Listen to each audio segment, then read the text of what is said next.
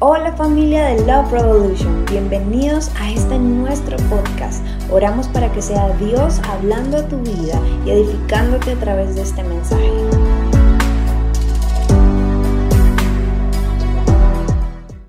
Muy bien, Juan capítulo 14, versículo 27 en la nueva traducción viviente dice, les dejo un regalo. ¿Qué nos dejó Jesús? Un regalo, paz en la mente y en el corazón. Y la paz que yo doy es un regalo que el mundo no te puede dar. Así que no se angustien ni tengan miedo. Papá Dios, te damos gracias por esta linda mañana, por este compartir, Señor, que estamos teniendo, por permitirnos celebrar el verdadero sentido de la Navidad. Gracias por todo lo que haces, Señor, en medio de nosotros como iglesia. Y te pedimos que en los próximos minutos nos hables. En el nombre de Jesús. Amén y amén. Muy bien. Hace tiempo atrás conté un chiste un poco hueso pero resulta que una niña en su hogar fue mandada a pagar el recibo de la luz. Entonces ella fue a pagar el recibo de la luz y cuando va de camino se encuentra que están rifando una camioneta super mega contra hiper archi extra ultra macro penta espectacular y la niña se deslumbra, dice, wow, esa camioneta pinta bien en mi casa, ¿sí? Pinta bien en mi familia.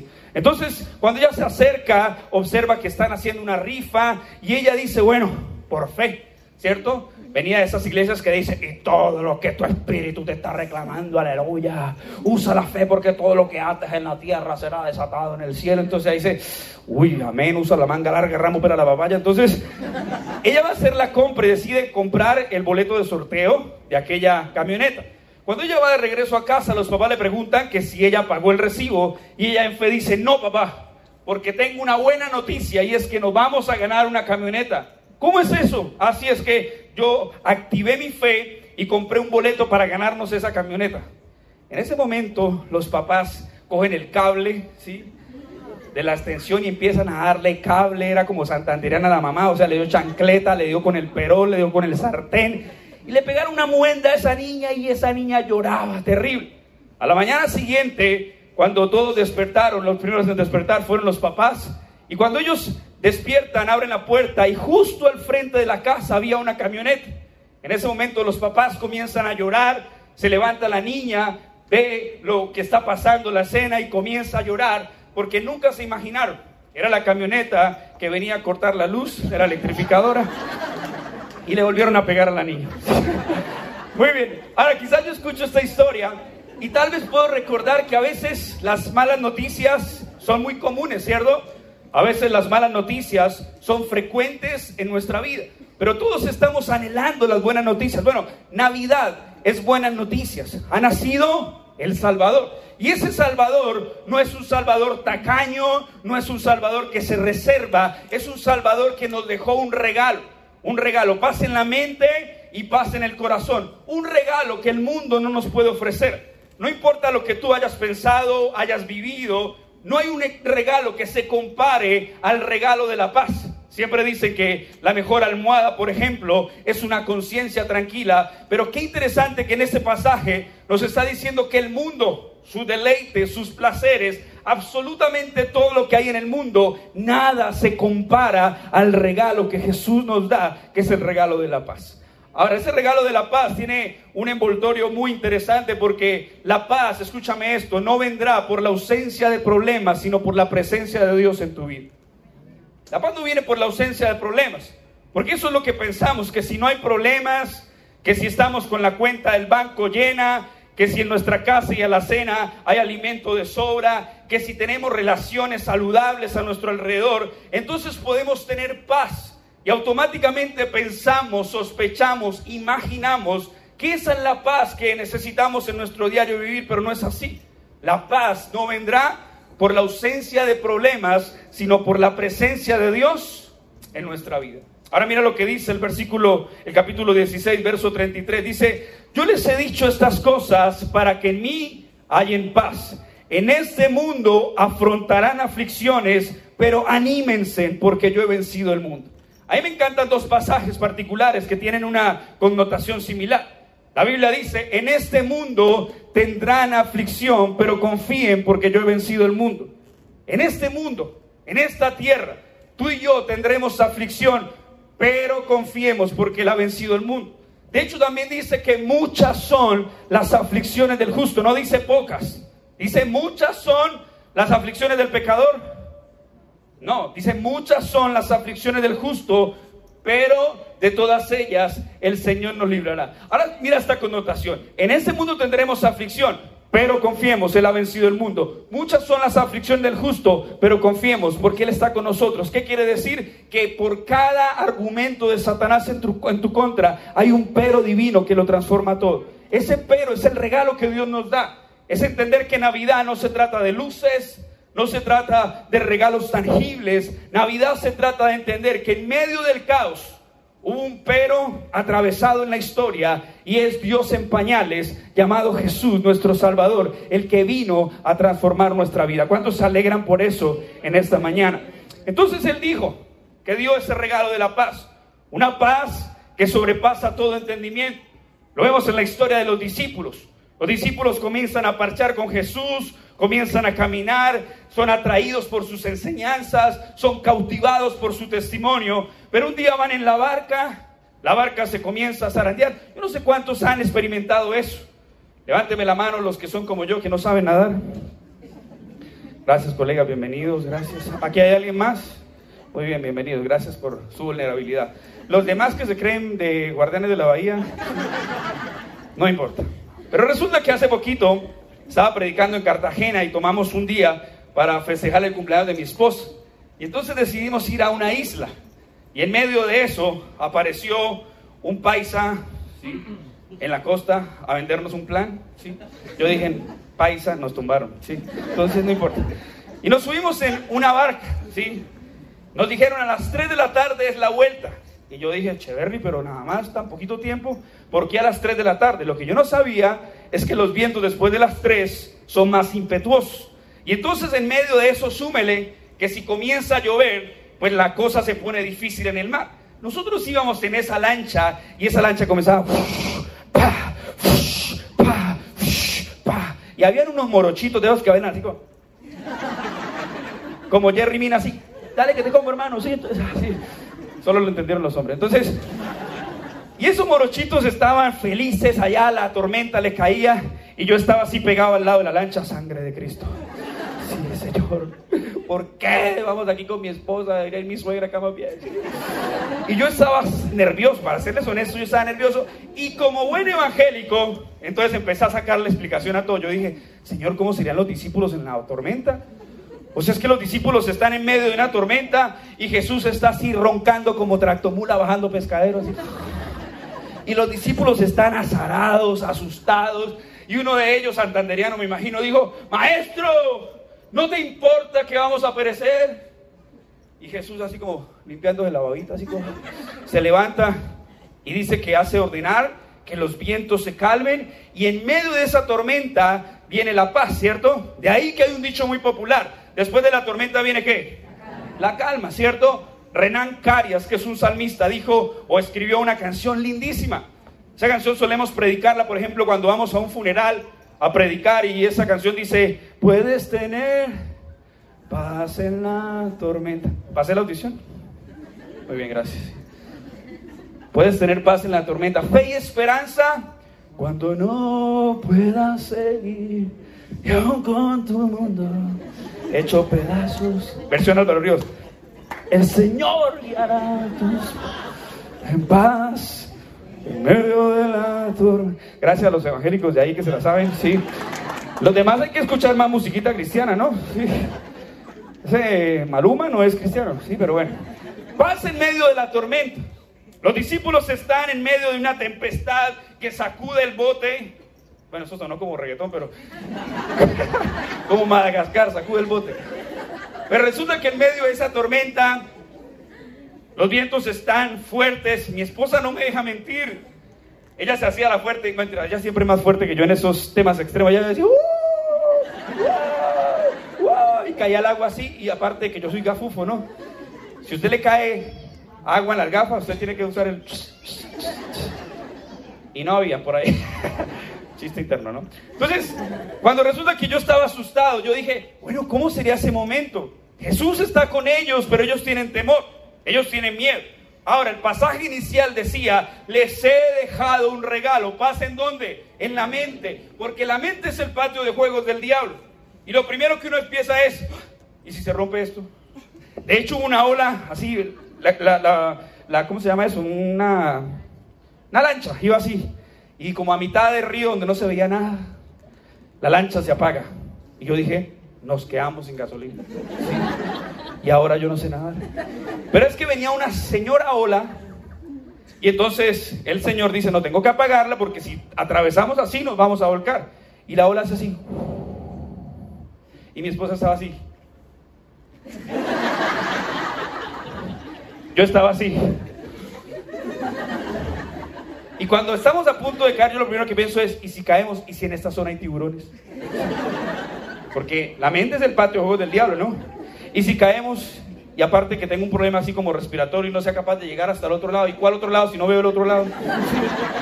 O sea, yo empecé a tener una lucha en mi mente. Los discípulos tenían una lucha en su mente. Ahora, súmele que los discípulos no eran como yo, los discípulos sí sabían nadar. Y tenían miedo, por eso él dice, les he dejado un regalo, paz en la mente, paz en el corazón, ¿cierto? El mundo no les puede ofrecer ese regalo, ese tipo de paz. Y dice, no se angustien ni tengan miedo.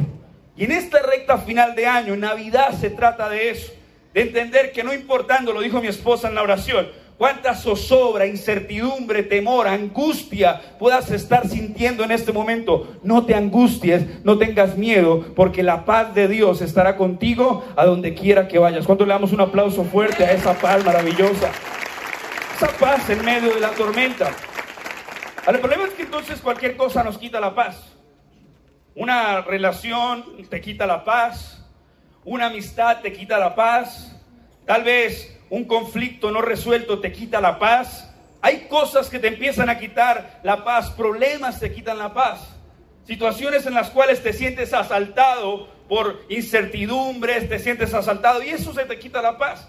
Ahora, eso te quita la paz, pero sumado, nosotros creemos que hay cosas que nos producen paz.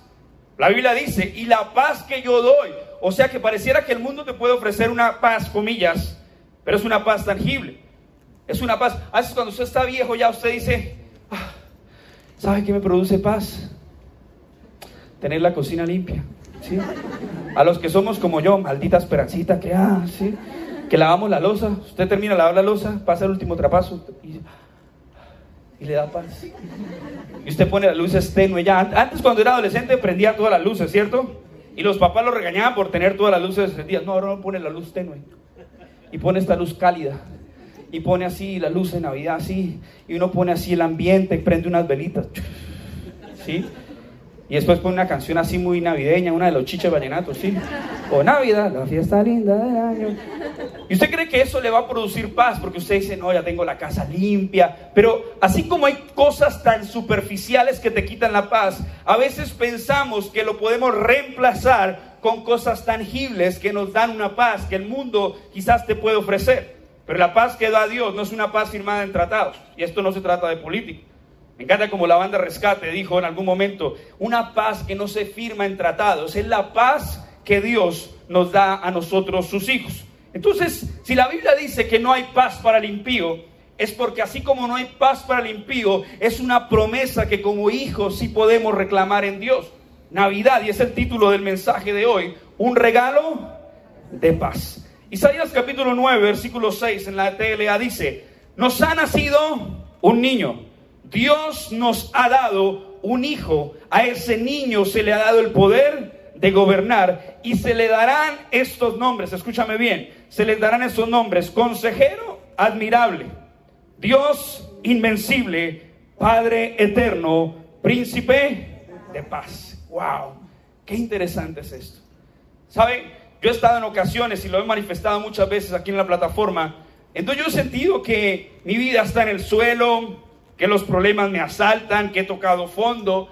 Y en muchos de esos momentos no he querido que a mi lado esté el Jehová de los ejércitos.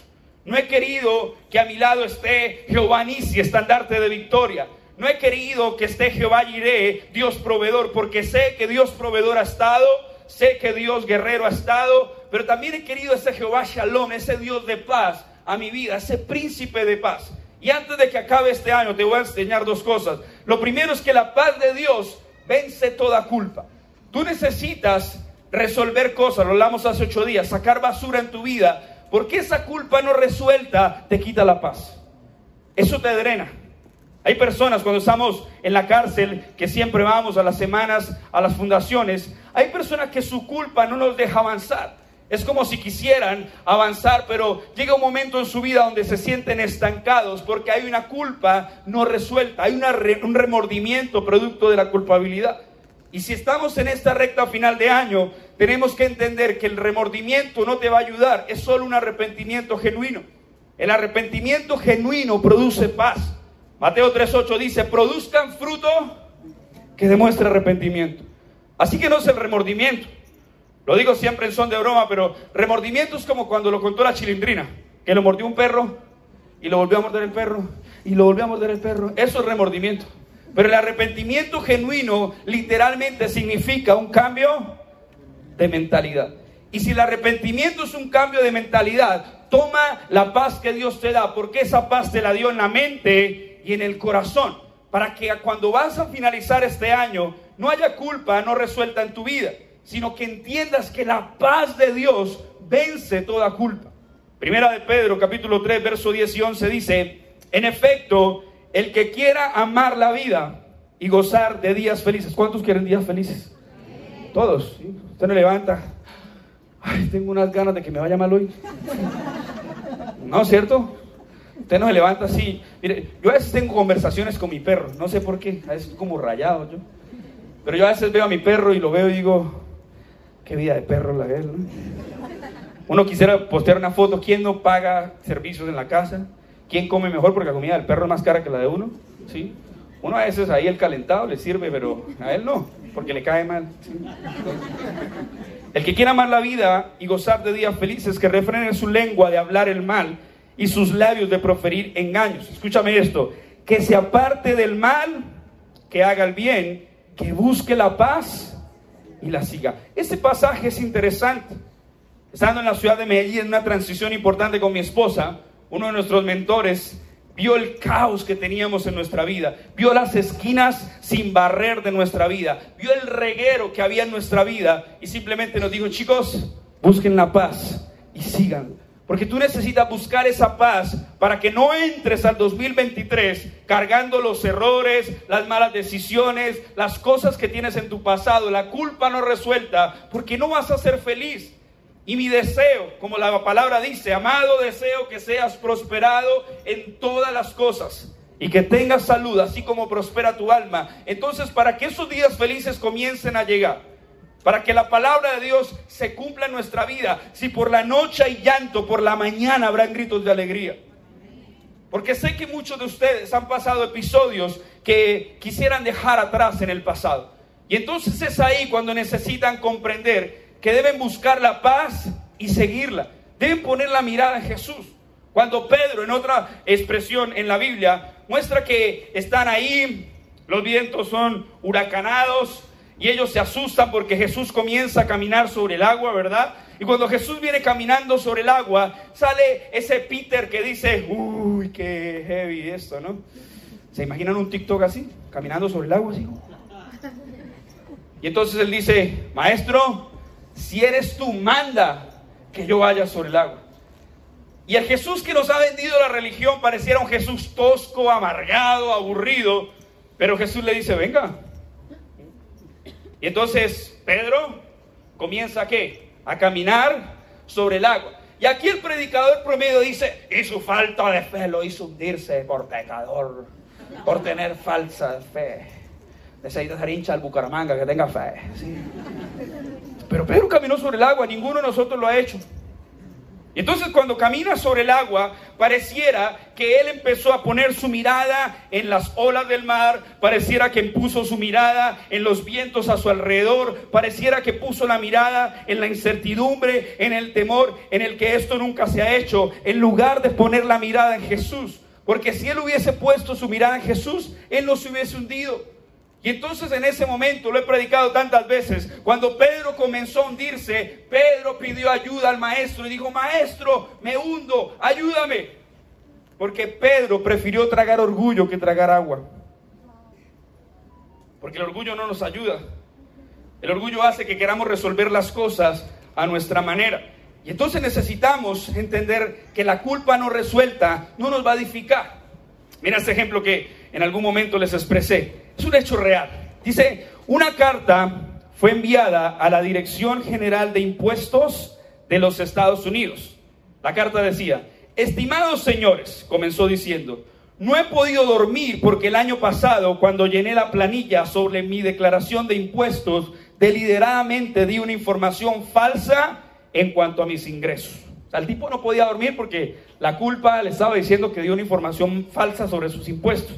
Entonces dice, aquí les estoy incluyendo un cheque por 150 dólares. Y la carta terminaba diciendo, si todavía no puedo dormir, les enviaré el resto.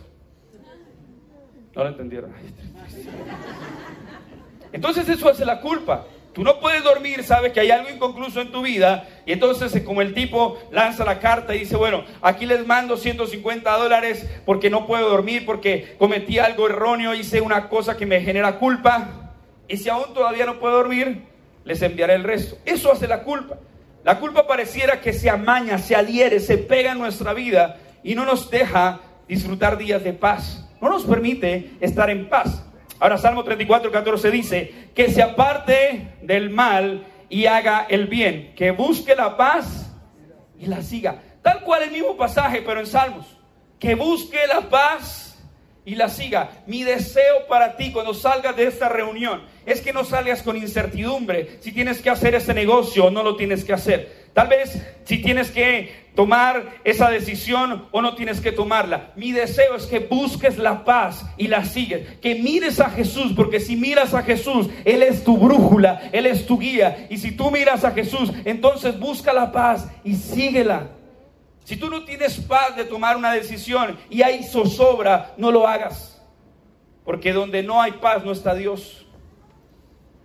Yo sé que a veces decimos, que la voluntad de Dios no nos llevará donde su gracia no nos pueda sostener. Y es verdad. Pero también hemos escuchado a veces a modo cliché una frase que dice que no hay un lugar más seguro que estar en la perfecta voluntad de Dios. Y saben, eso a veces es una falacia. Porque no hay un lugar con más incertidumbre que estar en medio de la voluntad de Dios. Cuando nosotros ideamos venir a este auditorio, el salto de fe fue gigante. El salto fue abismal. Pero no se trata de lógica porque la fe no es lógica, la fe es teológica. La fe no es matemática, la fe es teológica y tenemos que dar pasos de fe, pero los vamos a dar si hay paz en nuestro corazón. Si nosotros no hubiésemos tenido paz, no hubiésemos hecho este, este paso y muchos de ustedes no estuvieran aquí. Pero por la paz, por seguir la paz, por seguir a Jesús, el príncipe de paz, Hoy podemos gozar de la bendición de lo que Dios está haciendo en medio de esta iglesia. Familias se están restaurando, jóvenes están siendo libres de las drogas, gente que ha estado en prisión ha conocido de un Salvador. A través de los mensajes que Samu comparte en YouTube, que lo sube tres meses después, esos mensajes, no mentiras, gracias Samu. Sí. He recibido comentarios de personas que dicen, mira, gracias porque a través de este mensaje hubo salvación en mi hogar. Dice, yo, yo ya no voy a una fundación, estoy restaurado y gloria a Dios por eso. Porque definitivamente el único que puede hacer eso es el príncipe de paz, a quien le brindamos un aplauso fuerte mientras tomo agua.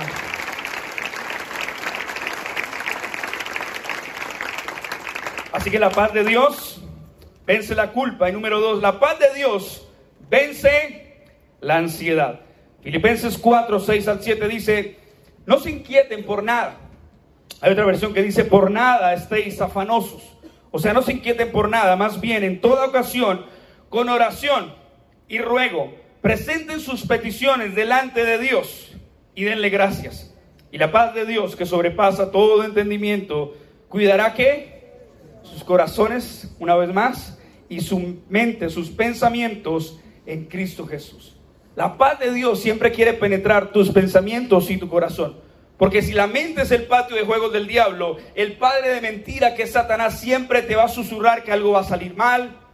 Alguien decía en alguna oportunidad, cuando tú llegas a un pico alto, cuando tú llegas a un lugar alto, tú no tienes miedo de la altura. De hecho, me encanta como dice una historia que conté en alguna oportunidad de un piloto que quería empezar a practicar y ya había hecho toda la teoría, sabía cómo ascender un avión, pero en lo teórico, y ahora pasaba a la práctica. Y entonces este hombre se puso frente a los controles y decidió empezar la travesía y empezó a ascender ese avión. Cuando el tipo va en el aire, empieza a disfrutar que está pasando de la teoría a la práctica y está viendo la altura. Está viendo hacia el frente, los paisajes son lindos, hacia la derecha los paisajes son lindos, hacia la izquierda los paisajes son lindos, pero él comienza a escuchar un ruido que hay en la cajuela. Voltea a mirar y encuentra una rata gigante. ¿Sabes que les gusta así como chunga? Sí, entonces... Y entonces él ve la rata con la cola gigante y le pasa a los amparos grisales se erizó, se le puso la piel de gallina y él llama a torre de control y dice, torre de control, tengo un problema super mega contra hiper extra ultra macro penta tenaz, terrible, necesito aterrizar el avión. Torre de control le dice, es imposible, no puedes aterrizar el avión. Si miras al frente, a la derecha o a la izquierda, estás volando sobre el océano Pacífico, no puedes aterrizar. No, usted no me entiende, usted no sabe quién soy yo, o sea, yo necesito aterrizar el avión. Y Torre de Control le dice, no lo puedes hacer, más ahora te vamos a sugerir algo. Como no puedes aterrizar, comienza a elevar mucho más el avión. Y Torre de Control, él dice, no, pero espere, yo quiero aterrizar, usted me está diciendo que huele más alto, hágalo, obedezca, cumple las instrucciones.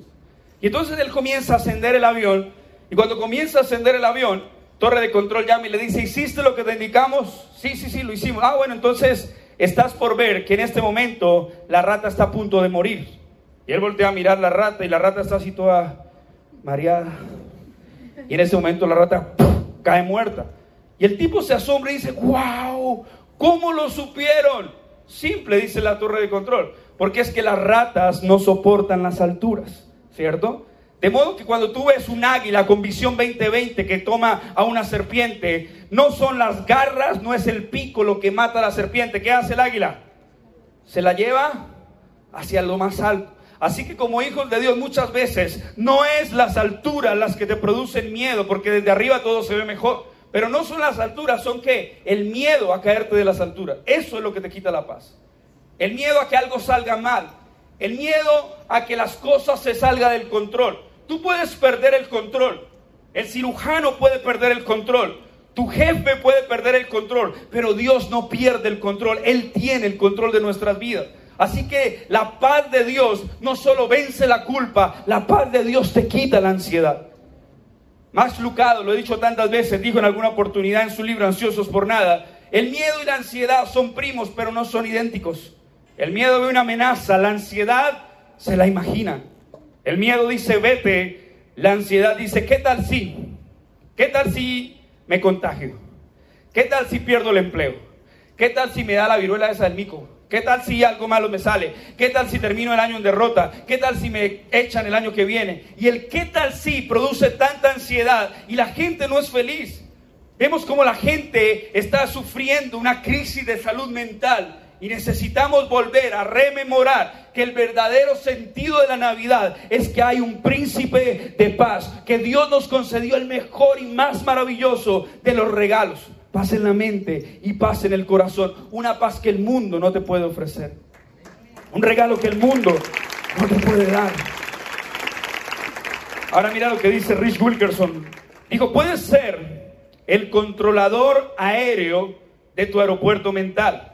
Ocupas la torre de control y puedes dirigir el tráfico mental de tu mundo. Eso me encanta. Tú estás en tu torre de control, en tu aeropuerto mental. Tú diriges el tráfico que permites aquí. Tú permites qué cosas te van a quitar la paz. ¿Cuáles son los síntomas de que luchas con la ansiedad? ¿Te ríes menos? ¿Hace cuánto no ríes? ¿Hace cuánto quizás no disfrutas la vida de la forma que la deberías estar disfrutando? Tal vez ves más problemas que promesas. Tal vez hay días en los que preferirías quedarte en la casa durmiendo y evadir el mundo, evadir la responsabilidad, huir. Entonces la ansiedad te está golpeando fuerte el corazón. Así que la presencia de la ansiedad es inevitable, pero la prisión de la ansiedad es opcional. Voy a repetirte eso una vez más. La presencia de la ansiedad es inevitable, pero la prisión de la ansiedad es opcional. A veces no es nada más espiritual que acostarse dormir y dejarle el control a Dios. Ahora no te estoy diciendo que sea perezoso y se levante todos los días a las 11.50 de la mañana. Digas que el pastor nos mandó a dormir. ¿Y usted por qué no va a trabajar? Porque Dios me dice que debo dormir. Ah, no, pero si la Biblia dice, en paz me acostaré. Y así mismo dormiré. Porque solo tú, Señor, me haces vivir, descansar, confiado. Eso es la paz que Dios ofrece. Dime cuántos de los que están aquí no desean ese tipo de paz. Deseamos, añoramos ese tipo de paz. Así que mira a su alrededor y verá aflicción. Mire en su interior y se sentirá deprimido, pero mire a Jesús y tendrá reposo. Es la paz que necesitamos. Es la paz con la cual vas a concluir tu 2022 y venga lo que venga, diga lo que digan, murmuren lo que murmuren, porque van a venir personas, matasueños, a tratar de aniquilar tu fe. Pero tú no vas a mirar tu interior para deprimirte, no vas a mirar a tu alrededor para asustarte, vas a mirar a Jesús, porque Él es el único que te puede ofrecer reposo en tu vida. Así que cierro con esto mientras los chicos de la banda vienen. Cuando tú miras hombres, mujeres de Dios en la palabra, muchos de ellos experimentaron episodios fuertes. A veces leemos la Biblia, este sagrado libro, y pensamos, ah, eso son historias fantasiosas. No, qué historia tan creativa, uy, qué, qué inventiva el que hizo esta, esta historia. Pero es la realidad. Hombres y mujeres como tú y como yo. Cuando ven la vida, la vida de Elías, por ejemplo, la Biblia describe y es puntual en decir que Elías era un hombre sujeto a pasiones similares a las nuestras. Vemos que muchos de ellos, aún Jesús, Jesús dice la palabra que fue tentado en absolutamente todo, pero sin pecado alguno. Ese es el Jesús que tenemos. Son hombres de Dios en la Biblia que experimentaron episodios de frustración, amargura, resentimiento. Tal vez la tempestad fue fuerte, pero en algún momento experimentaron al príncipe de paz. Y te voy a contar una historia de tantas muchas que hay en la palabra. La Biblia dice en primera de Samuel 16, 14, que un día Saúl, Dios se había apartado de él por sus malas decisiones y empezó a sentirse atormentado, empezó a sentirse abatido, preocupado y por completo Saúl, producto de sus malas decisiones, perdió la paz. Y la Biblia dice, el Espíritu del Señor abandonó a Saúl y el Señor le envió un espíritu maligno que le causó muchos problemas. Los siervos de Saúl le dijeron, como usted sabe, un espíritu malo de parte de Dios lo está molestando. Así que si usted lo ordena, podemos buscar a un músico para que toque para usted cuando el espíritu malo que Dios le mandó le provoque ansiedad. Y si usted se sentirá mejor, que ese árbol que se cayó no me robe la paz. El contexto, no se me distraiga, por favor. El contexto es que perdimos un bajista porque lo vamos a castigar por lo que hizo. Acabamos de perder. Hoy tenemos la banda ahí toda chiquitica porque nuestro pianista está en los Estados Unidos, nuestro otro guitarrista está en Estados Unidos. Los extrañamos, los bendecimos. Por ahí está Juanchito hoy, que venía al concierto de Coolplay y vino para acá. Nuestro líder de alabanza, Kevin, que era de la alabanza, ¿sí? Por ahí. No, hablamos acá, ya hablamos acá, ya. Esta iglesia no es seria. Entonces Saúl, por sus malas decisiones, Dios se había apartado de él. Y sus súbditos le dicen lo siguiente: escuche, no se me distraiga con Kevin. Ya, Kevin, lo amo. Hasta el año Y entonces, en serio. Entonces viene lo siguiente. Los súbditos le dicen: mire, usted se siente atormentado, toda, toda calma en usted no hay, no hay un espíritu de calma en usted. Así que, ¿por qué no traemos un músico y que toque? ¿Cierto? Hay otra versión que habla puntualmente del arpa. Y entonces llaman a David. Y entonces dice que cuando David tocaba, dice que Saúl, en medio de su adversidad, de sus problemas, de su locura, de lo que le estaba sucediendo, entonces un espíritu de calma empezaba a invadir el corazón de Saúl. Porque no solo música lo que se toca en una plataforma. Disfrutamos la alabanza porque creemos que vino un Salvador. Si Jesús hubiese sido un condenador, entonces la Biblia diría, de tal manera odió Dios al mundo que envió un condenador para que todos se pierdan. No. Si Dios hubiese querido condenar al mundo, hubiese enviado un condenador, pero envió un Salvador. Y entonces entender este versículo es comprender que aun cuando Saúl hacía cosas erróneas, equivocadas, aun cuando más adelante, vez tras vez, observamos los celos de Saúl, observamos que Saúl quería matar a David, Observamos que tenía envidia porque la gente decía, ah, Saúl mató a sus miles, David a sus diez miles y le armaron un reggaetón impresionante. Y aun cuando Saúl tenía tanta bronca contra David, vemos un corazón de David que tocaba los instrumentos y un espíritu de calma invadía el corazón de Saúl. Saúl experimentaba la paz que de otra forma no podía experimentar. Juan Luis Guerra tiene una canción que se llama Mi Testimonio. Y la canción Testimonio, perdón, dice, no necesito pastillas para dormir si estás conmigo. Y es la paz que tú necesitas en esta hora. Es la paz para que nadie ni nada te la quite. Nadie te la puede arrebatar. Es tuya, te pertenece. David lo entendió. Aun cuando David, Saúl hacía lo que hacía, David tenía una paz en su corazón. ¿Sabe por qué? Porque debe recordar. Escúchame lo que te voy a decir. Eso me cautivó por completo. Matar a Goliat te llena de aplausos, pero perdonar a Saúl revela los frutos de tu corazón. Yo no sé si hay alguien en esta mañana que tiene que mirar los frutos de su corazón. Tiene que examinar si está viviendo más con zozobra, incertidumbre o con paz en su vida. Porque ahí, en medio de eso, en medio de lo que estás viviendo, un espíritu de calma quiere abrazar tu corazón. Porque es el regalo que te pertenece. Nadie te lo va a quitar. El mundo no te lo puede quitar, Satanás no te lo puede quitar. Porque fue un regalo que se te dio. Para que no tengas miedo, para que no te angusties. Quiero que te pongas en pie, por favor. Matar a Goliat te llena de aplausos. Vas, aquí, vas a derribar gigantes en tu vida, amén. De hecho, muchos ya lo han hecho. Han derribado gigantes llamados enfermedad, han derribado gigantes llamados depresión, amargura, ansiedad, preocupación. Muchos han derribado gigantes. Yo he salido de mis valles de Ela, donde he enfrentado gigantes, donde yo después me siento así todo, que se me venga el diablo, que lo doy cuchillo, pólvora, chinchemenón. Pero he estado en momentos donde me voy o me veo victorioso.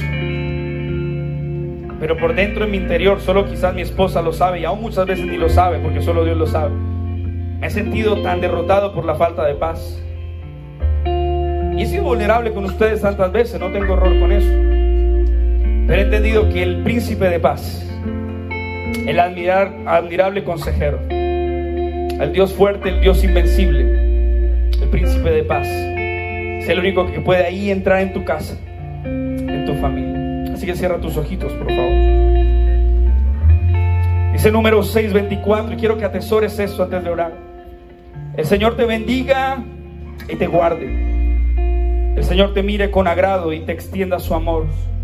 El Señor te muestre su favor y te conceda paz. Hoy estás aquí en esta mañana, pero Él es el que está yendo a un lugar de encuentro contigo. Llames el caos que hoy estás viviendo, pero hasta ahí esas cuerdas de amor de Dios te van a brindar la paz que necesitas para enfrentar este cierre de año. Así que Señor, aquí están tus hijos, tu iglesia. Te necesitamos. Tu paz es la que necesitamos. Tu paz que vence la culpa, Señor, porque queremos hoy, antes de que acabe el año, poder estar a paz y salvo, como en un colegio, como en una universidad. Estar a paz y salvo. Tener paz en nuestra mente y en nuestro corazón que nada, absolutamente nada, nos robe la paz que tú nos concediste, que tú nos entregaste. Príncipe de paz, ven al corazón de tu iglesia. Tú eres quien te lleva la culpa, tú eres quien se lleva ese dolor que hay arraigado en el corazón. Y hoy aquí, Señor, que tú como príncipe de paz vengas a la mente y al corazón de tus hijos. Abraza el corazón. Y si puedes poner tus dos manitos sobre tu corazón. Hoy porque un espíritu de calma venga sobre ti. Que todo pensamiento que se está ailanando ahí en tu mente, Que todo pensamiento que hoy te está robando la paz, que trae preocupación, hoy lo disipamos en el nombre de Jesús.